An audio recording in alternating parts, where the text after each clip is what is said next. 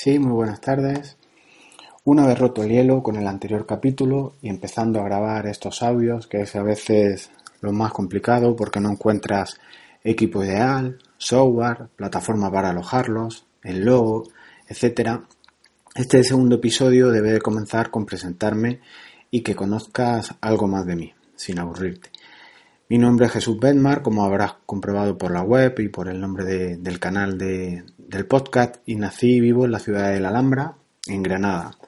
Soy el afortunado poseedor de un trabajo estable en horarios de mañana y por las tardes pretendo aportar contenido de valor a través de mi blog.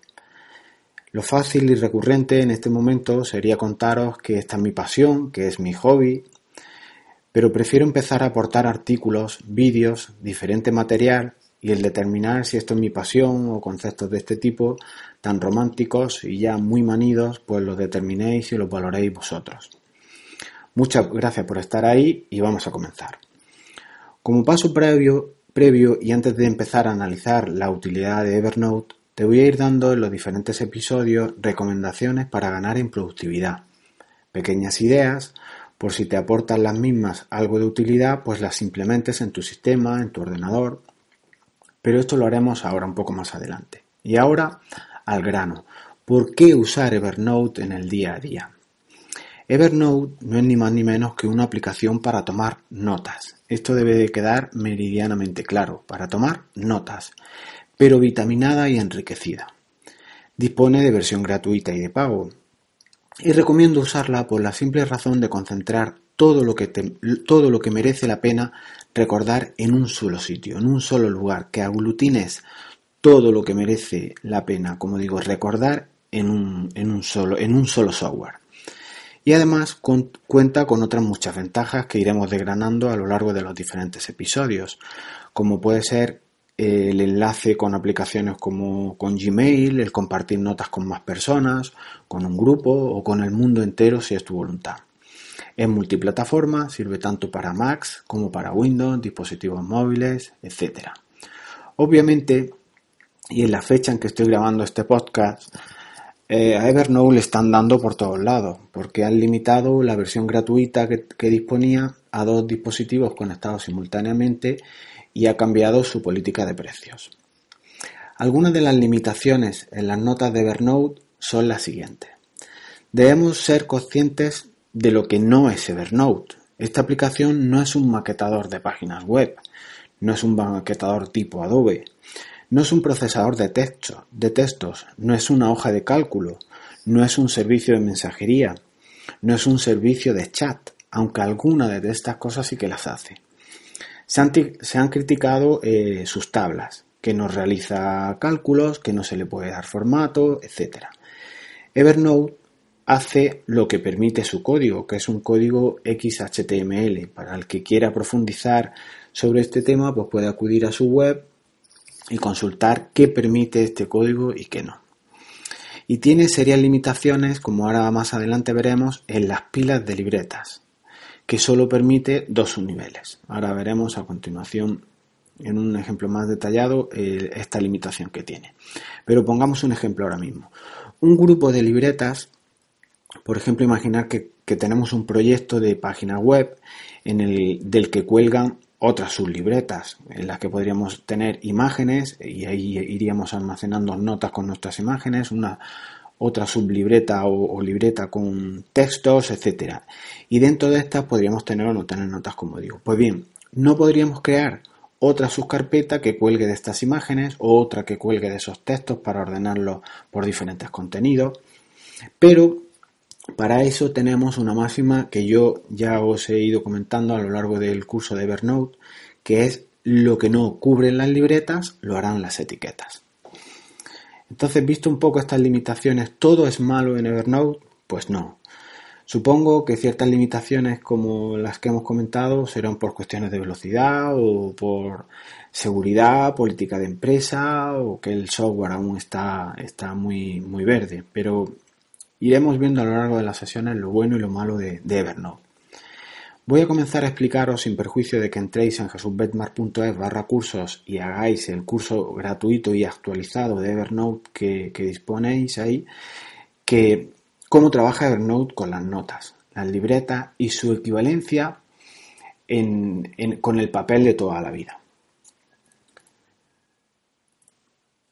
Evernote tiene la unidad mínima con la que trabaja es una nota. La podríamos asemejar en el mundo físico con una hoja, un folio, un POSIT, cualquier unidad que contenga texto. Su segunda unidad son las libretas, que son los contenedores de esas notas. Lo podríamos asimilar en el mundo físico a una carpeta o un archivador o incluso al, concepto tradicional de libreta, aunque no encaja muy bien lo de libreta al ir cosida con, con las hojas de la, de la libreta con esta, estas libretas de Evernote a la que le puedes añadir las hojas o quitar las que quieras. Y por último, la pila de libretas que es un conjunto de libretas, que en este es donde tiene la limitación que te comentaba anteriormente y ahora veremos más adelante.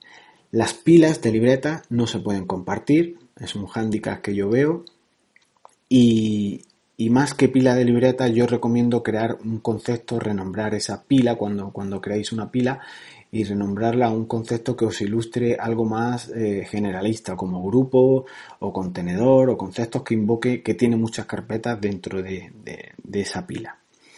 Se me ocurre explicaros esta estructura para que quede un poco más claro de la siguiente manera. Puede ser útil crear una pila de libretas, o como he recomendado un grupo, con las siguientes libretas.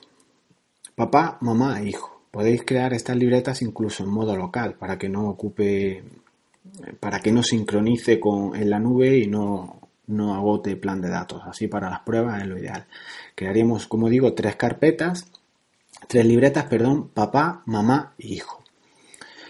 Ahora arrastra mamá hasta papá. No quiero muchas risas. Esto se hace obviamente pulsando el ratón sobre la libreta mamá y sin soltarlo hasta situar el puntero encima de la libreta papá. Sueltas y ya creará lo que es una pila de libretas. Simplemente arrastrando dos libretas una encima de otra, crea la pila.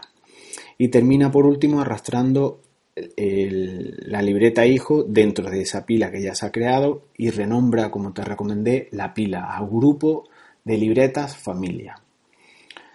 Para renombrarlo simplemente te pones encima de la, sitúas el ratón encima de la pila de libretas botón derecho del ratón y renombrar. Recapitulando, la estructura ha quedado de la siguiente manera. Tenemos un grupo de libretas familia del que cuelgan tres notas, tres libretas, papá, mamá e hijo. Esta estructura permite añadir notas sin problema. En nuestro ejemplo, papá podría tener 3.000 notas, por ejemplo, por poner un, número grande, y mamá y el hijo 10 y 5 notas respectivamente. Pero puede ocurrir que esta estructura se vuelva poco efectiva cuando ahora papá, y ante el volumen de datos que ya empieza a tener, quiera estructurar y añadir, por ejemplo, a su libreta más apartados o otras sublibretas que cuelguen de, de esta primera, para añadirle y ordenarlas con el siguiente formato. Por ejemplo, contactos, clientes, pedidos, proveedores, facturación, dependiendo del trabajo, del proyecto, de cómo trabaje cada cual. En este caso, y a día de hoy, Evernote ofrece que yo conozca dos opciones. O sacar a papá del grupo y crearle su propia pila de libretas, o grupo de libretas, como a mí me gusta más llamarlo, y papá por tanto se convierte en una pila. Ese será su nombre, y dentro de esta pila ya podremos colgar tantas libretas como necesitemos, con lo que él demandaba, pedidos, proveedores, facturación, etc pero solo hasta ese subnivel. Las pilas de libretas, como comento, solo permiten dos subniveles. Y o la otra manera, como he dicho anteriormente, lo que no cubren las libretas lo harán las etiquetas. Podemos dejar la estructura como está, pero añadirle a todas las notas de papá la estructura que necesitemos vía etiqueta. Así podemos etiquetar papá y que de esta cuelgue la misma estructura que necesitemos. Os pongo en las notas del, programa un poco la estructura. Podría quedar papá, pedidos, clientes, facturación, etc. En esta última estructura no hay límites, porque las etiquetas sí que permiten sus etiquetas. Subetiquetas, perdón, de tantos subniveles como necesites. Entonces nuestra estructura y nuestra potencia eh, se incrementa. La primera forma que hemos visto, sacando a papá y creándole su propio grupo de libretas, tiene sus ventajas, porque navegas como en un explorador de Windows. La segunda forma es más potente y versátil, pero debes usar el buscador y el gestor de etiquetas. Y esto puede convertirse en algo más engorroso, pero luego veremos que no lo es. Tú eliges la manera. ¿Cuál me recomiendas? Pues si tu volumen de datos, de notas, de libretas es pequeño, un uso normal, a mí me gusta más la primera, ordenado tipo grupos de libretas como un explorador de, de Windows, de archivos, de ficheros. Si tu volumen es muy elevado, la segunda, porque tendrás que hacer condicionales de búsquedas con las etiquetas algo más complicadas. Cuando vas acumulando condiciones para encontrar e, e, entre muchas notas eh, la información que buscas, es mejor a través de la etiqueta. Eh, podríamos plantearnos una tercera opción. ¿Por qué no combinar las dos anteriores? Debes utilizar lo que te sea más rápido, más cómodo, que vueles cuando quieras buscar algo y unirlo a los contextos de etiquetas y a los atajos. Si así ganarán más en, eficiencia. Y hasta aquí, pues lo que respecta a lo que es la estructura básica de Evernote. En cuanto a la unidad mínima de información que es la nota, al contenedor de nota que es las libretas y al contenedor de libretas que es la pila de libretas o grupo como a mí me gusta llamar. Te recomiendo que practiques el local sobre este particular que hemos visto hoy. Y no se me olvida las recomendaciones que os comenté que os iba a ir dando en los diferentes episodios. En este caso, dos recomendaciones. La primera, limpia tu ordenador de programas que no utilices. Hay una manera fácil de realizar esto. Eh, Windows lo tiene, Apple lo tiene y es comprobar qué tienes instalado y preguntarte qué es lo que más utilizas y qué es lo que no. Si quieres ser altamente productivo con un ordenador lento, no lo vas a conseguir. Menos es más. Y la segunda recomendación para los que tenéis los equipos algo antiguos y, si queréis verlo volar es instalar un disco de los novedosos de los que habrás oído hablar, los SSD. Eh, ojo, hay que contextualizar esta recomendación. Si tu máquina tiene 30 años, poco podrás hacer para salvo cambiarla. Yo he cambiado un, mi ordenador, que es un i5, le he cambiado el, disco duro por un Samsung SSD Evo 850, es el modelo en concreto, y es increíble lo que gana. Es la, apertura de, de, aplicaciones son pantallazos, es todo es inmediato. Y bueno, hasta aquí el episodio de hoy. No olvidéis suscribiros a mi página para ir recibiendo novedades, o bien a través del feed o a través de la, de la newsletter, de la lista de correo. Y nos vemos en el próximo capítulo. Hasta luego.